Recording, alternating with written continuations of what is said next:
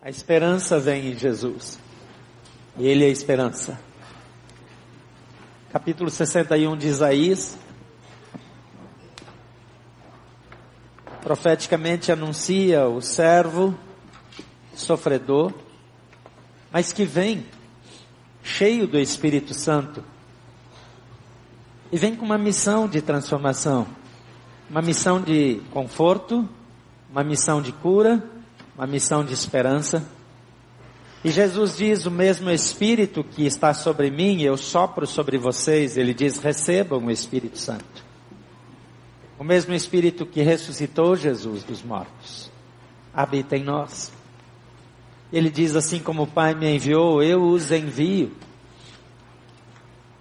E ele abre Isaías capítulo 61, na verdade, entregam para ele o rolo da lei aberto em Isaías capítulo 61. E ele então faz essa leitura. O Espírito do soberano Senhor está sobre mim, porque o Senhor ungiu-me para levar boas notícias aos pobres, enviou-me para cuidar dos que estão com o coração quebrantado, anunciar liberdade aos cativos e libertação das trevas aos prisioneiros, para proclamar o ano da bondade do Senhor e o dia da vingança do nosso Deus, para consolar todos os que andam tristes e dar a todos os que choram em Sião uma bela coroa em vez de cinzas, óleo de alegria em vez de pranto, e um manto de louvor em vez de espírito deprimido. Eles serão chamados carvalhos de justiça, plantio do Senhor, para a manifestação da sua glória. Eles reconstruirão as velhas ruínas e restaurarão os antigos escombros. Renovarão as cidades arruinadas que têm sido devastadas de geração em geração. E ele termina, senta-se no seu lugar, enquanto todos olham para ele, ele diz: Hoje se cumpriu essa escritura. É interessante que esse texto todo está se referindo a Jesus como Messias. Mas quando ele chega nesses versículos finais,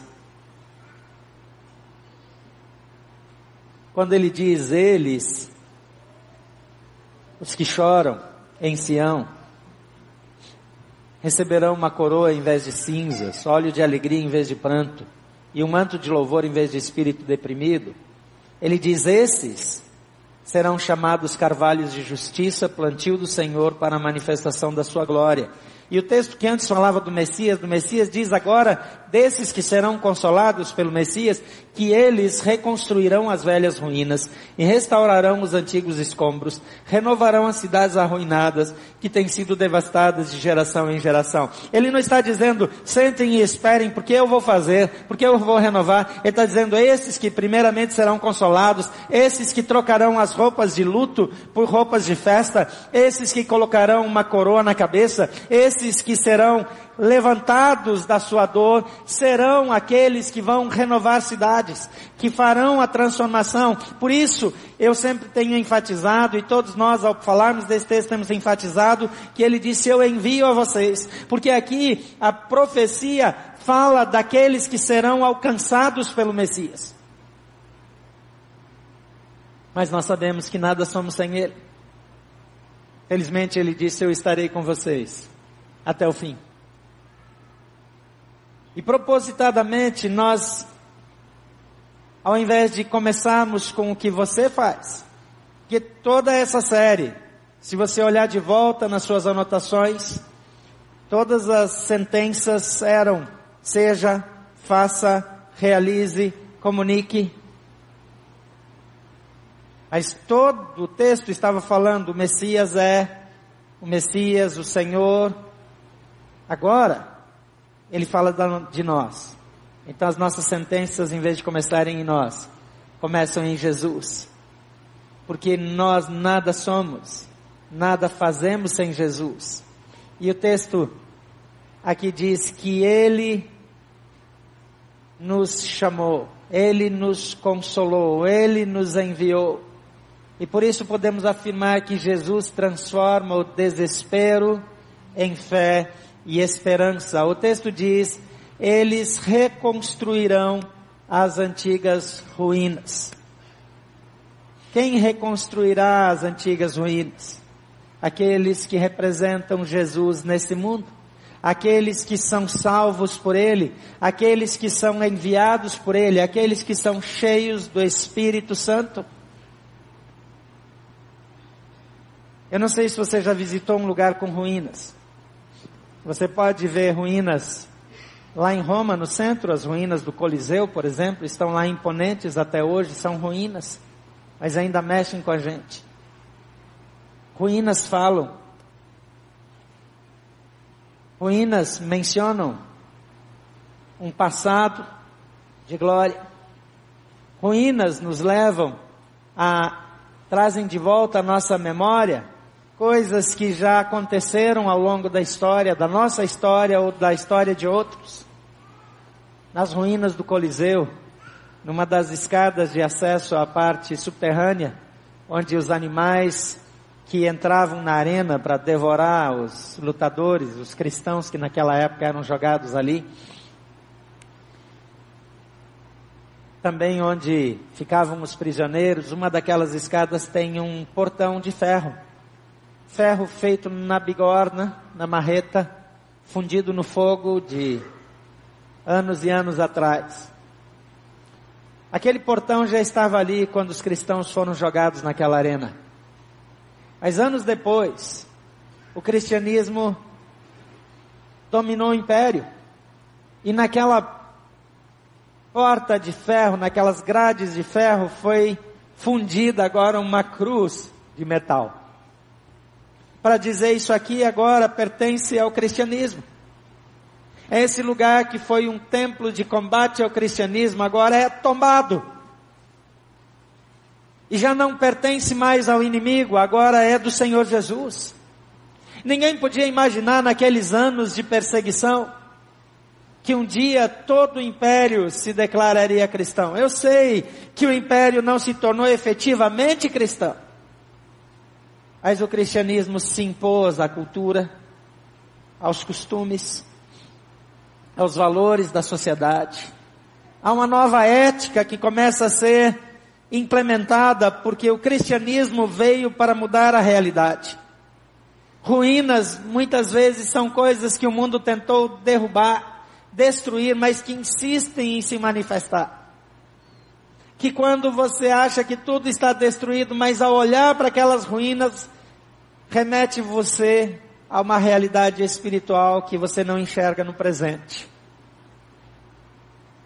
Mas a Bíblia diz que nós seremos os que vão reconstruir as velhas ruínas. Que vamos no lugar do desespero promover fé e esperança, porque andamos com Jesus.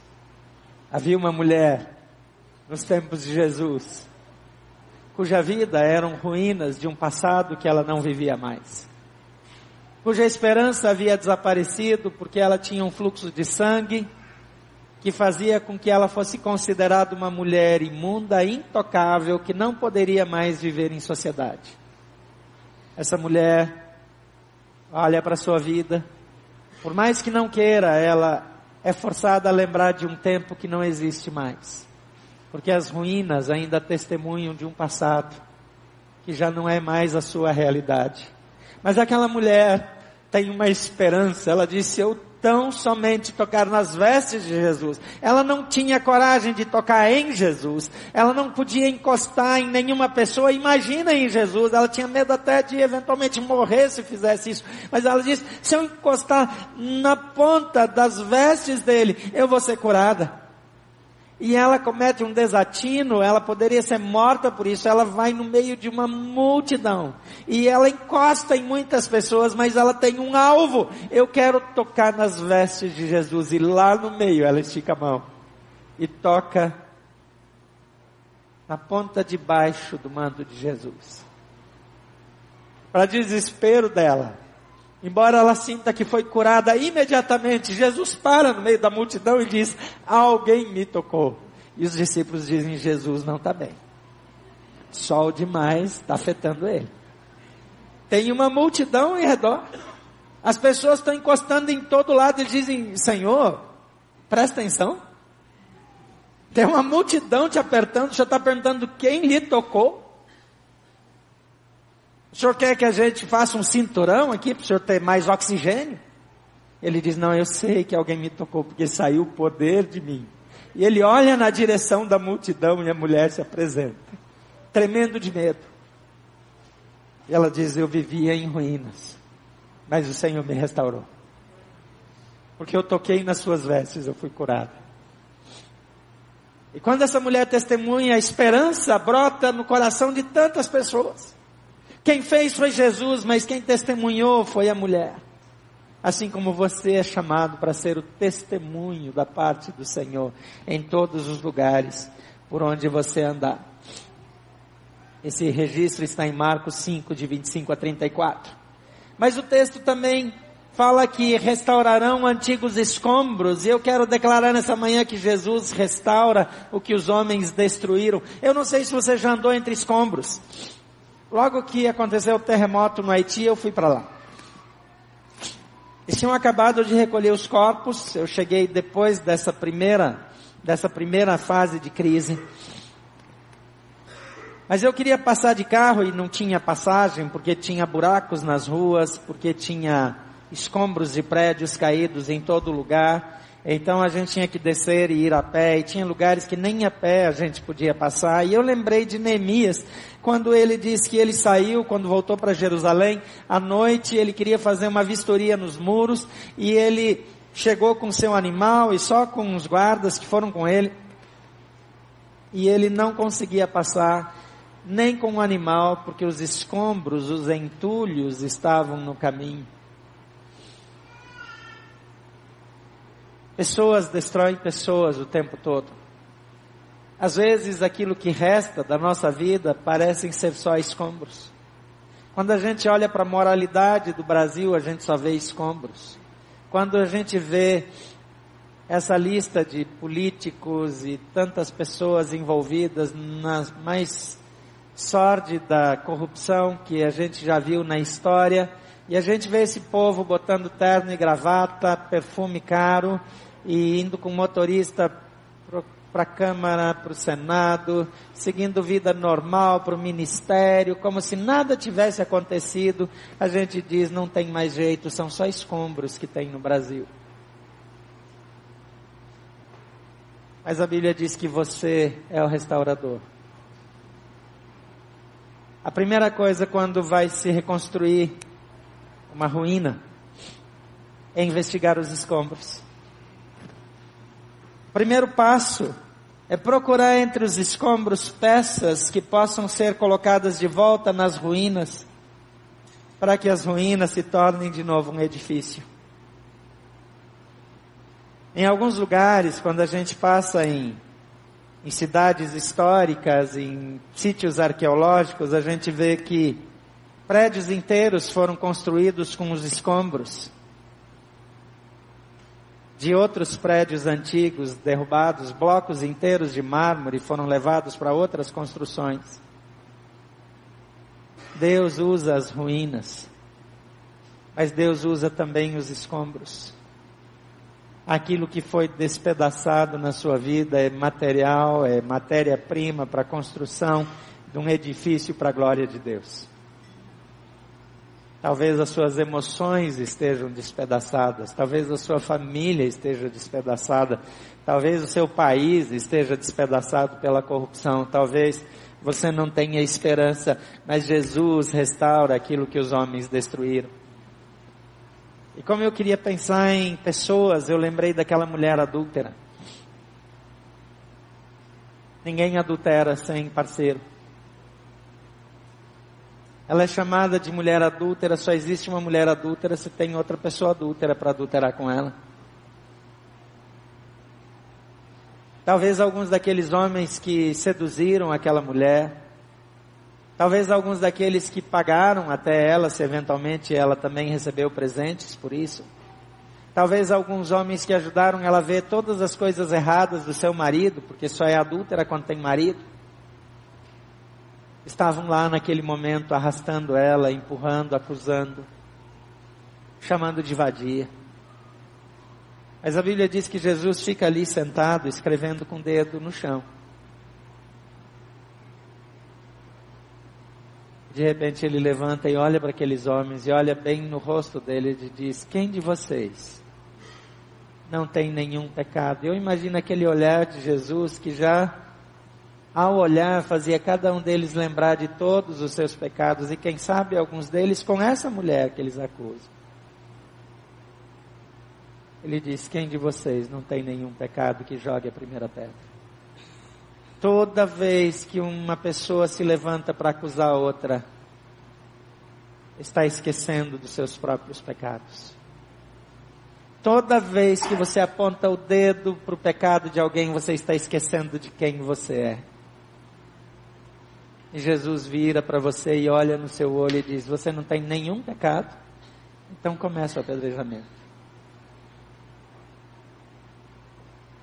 Finalmente todos aqueles homens vão embora e Jesus olha para a mulher e diz: Onde estão os teus acusadores? Ninguém a condenou? Ela diz: Não sobrou ninguém. E ele não diz para ela: Tá tudo bem, pode seguir sua vida. Ele diz: Eu também não a condeno. Agora vai e não peques mais. Ele não quer só livrar da morte, da condenação mas Ele quer restaurar o que os homens destruíram.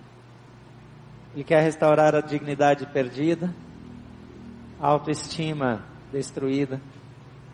Ele usa escombros, entulhos, para fazer uma obra lindíssima.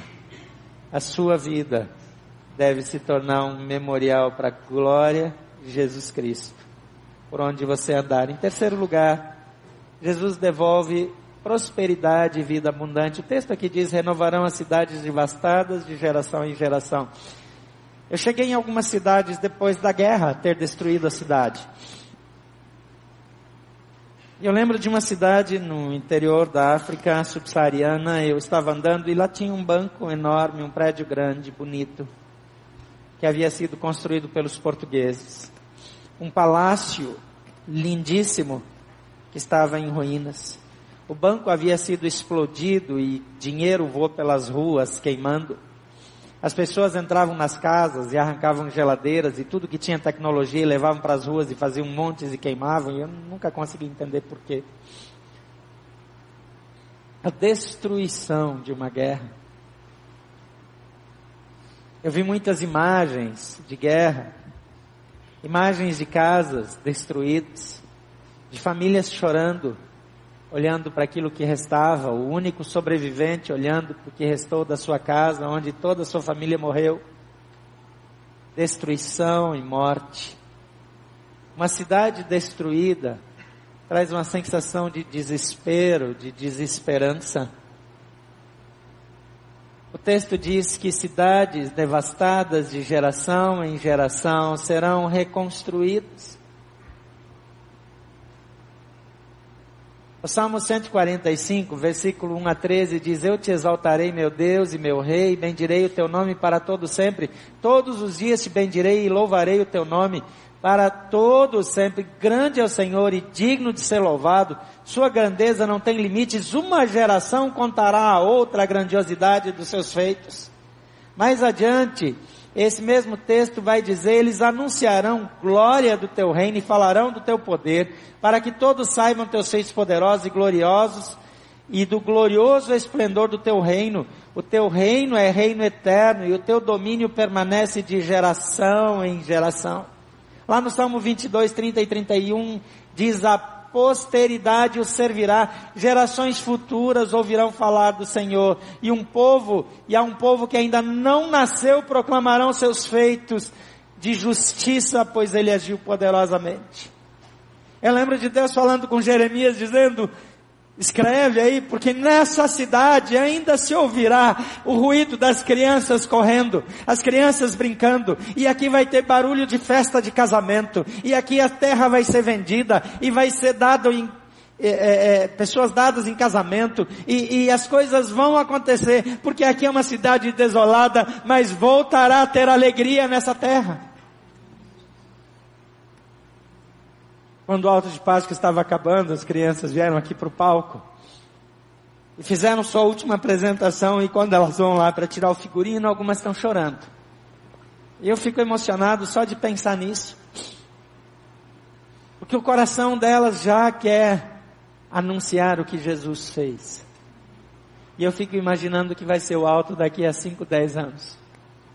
Com essas crianças que já começam pisando nos nossos ombros, cujo alto dos nossos feitos é o piso onde elas começam a vida. E a glória do Senhor será manifestada através delas. Eu olho para o futuro e vejo que eles verão um Brasil íntegro. Porque nós olhamos para um Brasil que parece não ter cura. Mas nós somos os restauradores de Deus para essa nação. E gerações, e gerações que ainda não nasceram, gente que ainda não nasceu ouvirá falar da esperança que há em Jesus, através dos seus filhos, dos filhos dos seus filhos, dos nossos netos. De vez em quando eu passo um tempo com Caleb e cada dia descubro que é melhor ter netos. Eu recomendo. Você que está segurando seu filho de casar, você não sabe o quanto você está atrasando. A Bíblia diz que é, os filhos são herança do Senhor e os filhos dos filhos, aquela coisa toda. A, a, quando a Bíblia fala que o justo verá os filhos dos seus filhos, tem muitas pessoas que estão perdendo essa bênção, porque botaram na cabeça dos filhos que só podem casar quando já forem velhos. Então, quando o filho dele nascer, ele já vai chamar o pai de vovô, porque o vovô já morreu. Então, embora que eu disse que você precisa cuidar da sua fazenda antes de casar, case cedo, se você puder. E você vai ter netos e quem sabe bisnetos. Mas isso só tem valor se for para proclamar a grande obra do Senhor, que será anunciada de geração em geração. O Alto de Páscoa não é um musical, para dar trabalho para os voluntários da igreja. Eu sou tão abençoado porque essa igreja, cheia de gente que está no serviço público, parou de viajar na Páscoa. Eu lembro que a Páscoa ficava, a igreja ficava vazia. E todo mundo queria aproveitar o feriadão. E como vocês são ricos, vocês não se importam com o preço da passagem, né? Então o povo viajava para todo lugar do mundo. E a gente começou a pedir para você não viajar na Páscoa, para você não tirar férias nessa época, para você oferecer as suas férias para Jesus. E ontem, no encerramento do Alto de Páscoa, eu tinha duas preocupações. A primeira é que o palco caísse com tanto voluntário em cima. A segunda é onde pôr tanto voluntário. Porque na noite de entrega do Alto de Páscoa, esse auditório ficou completamente lotado com gente em pé no fundo, porque só o número de voluntários já não cabe nesse auditório. Gente que descobriu que não passou num concurso para viajar que não nasceu para ganhar dinheiro, nasceu para a glória de Jesus. E quando eu tenho a oportunidade de, depois de toda essa linda apresentação, virar para as pessoas e dizer: Você não quer entregar sua vida para Jesus? Eu vejo de uma vez centenas de mãos levantadas. E aí eu digo assim, levanta sua mão bem alto. Tem gente que parece que acha que se erguer mais alto, Deus vai ver primeiro. Então ele chega a se entortar assim para erguer o braço. E alguns poucos de vocês conseguem ver essa cena. Eu vejo que sempre que eu faço apelo, tem alguns que entram correndo lá para aquela porta lá do fundo, só para espiar. Para ver como é lindo. Tem pessoas que não vão mais morrer sem Jesus. Talvez elas não vão voltar para essa igreja. Tem gente que quer saber quantos membros novos a gente tem, quantas pessoas são batizadas. Quer saber? Eu não faço a menor ideia. Nós não estamos aqui para tornar membros dessa igreja, mas para tornar pessoas em filhos de Deus. Para restaurar gente cuja vida não é mais nem ruína, são escombros. Cuja vida é uma cidade arrasada, sem esperança. Tem cada história linda. Porque você decidiu fazer a diferença, porque Jesus continua mudando vidas. Talvez você recebeu Jesus nesse alto de Páscoa, talvez você está aqui e nem conhece Jesus ainda direito.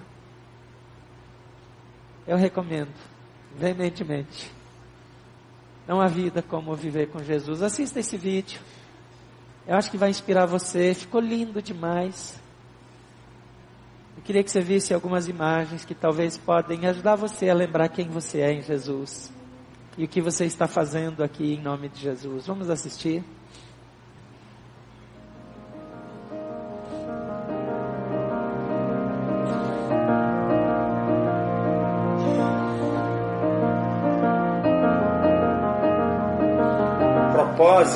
Final nosso é glorificar Jesus Cristo, é fazer com que pessoas lembrem ou descubram que de fato Jesus veio a esse mundo, se fez homem, morreu por nós, para que nós pudéssemos ter um relacionamento com Deus. Cada vez que uma daquelas pessoas, durante as apresentações do Alto de Páscoa, levantou a mão dizendo: Jesus, eu quero um relacionamento contigo. Jesus, eu te reconheço como Senhor e como Salvador. Jesus, a sua morte, o seu sacrifício tem valor para mim. O nosso trabalho é, valeu a pena, o nosso objetivo foi alcançado. Porque Jesus morreu para reconectar pessoas com Deus. Jesus não veio a esse mundo para fazer uma religião, para ter uma igreja, para que essa igreja surgisse.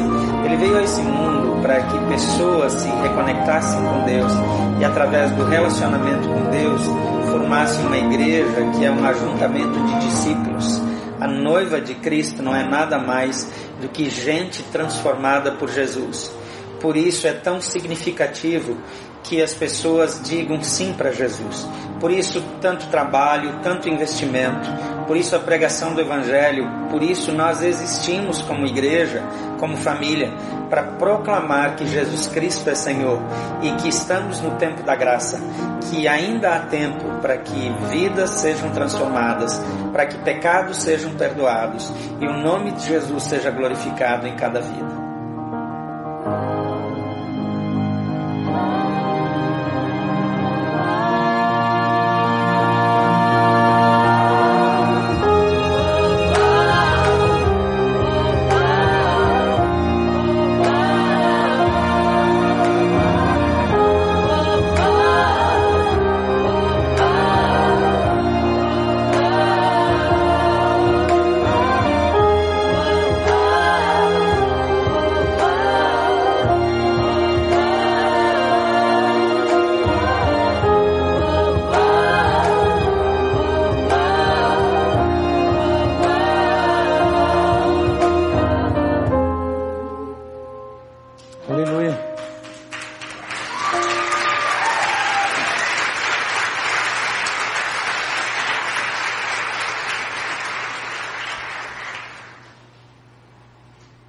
Restauração continua acontecendo em nossos dias.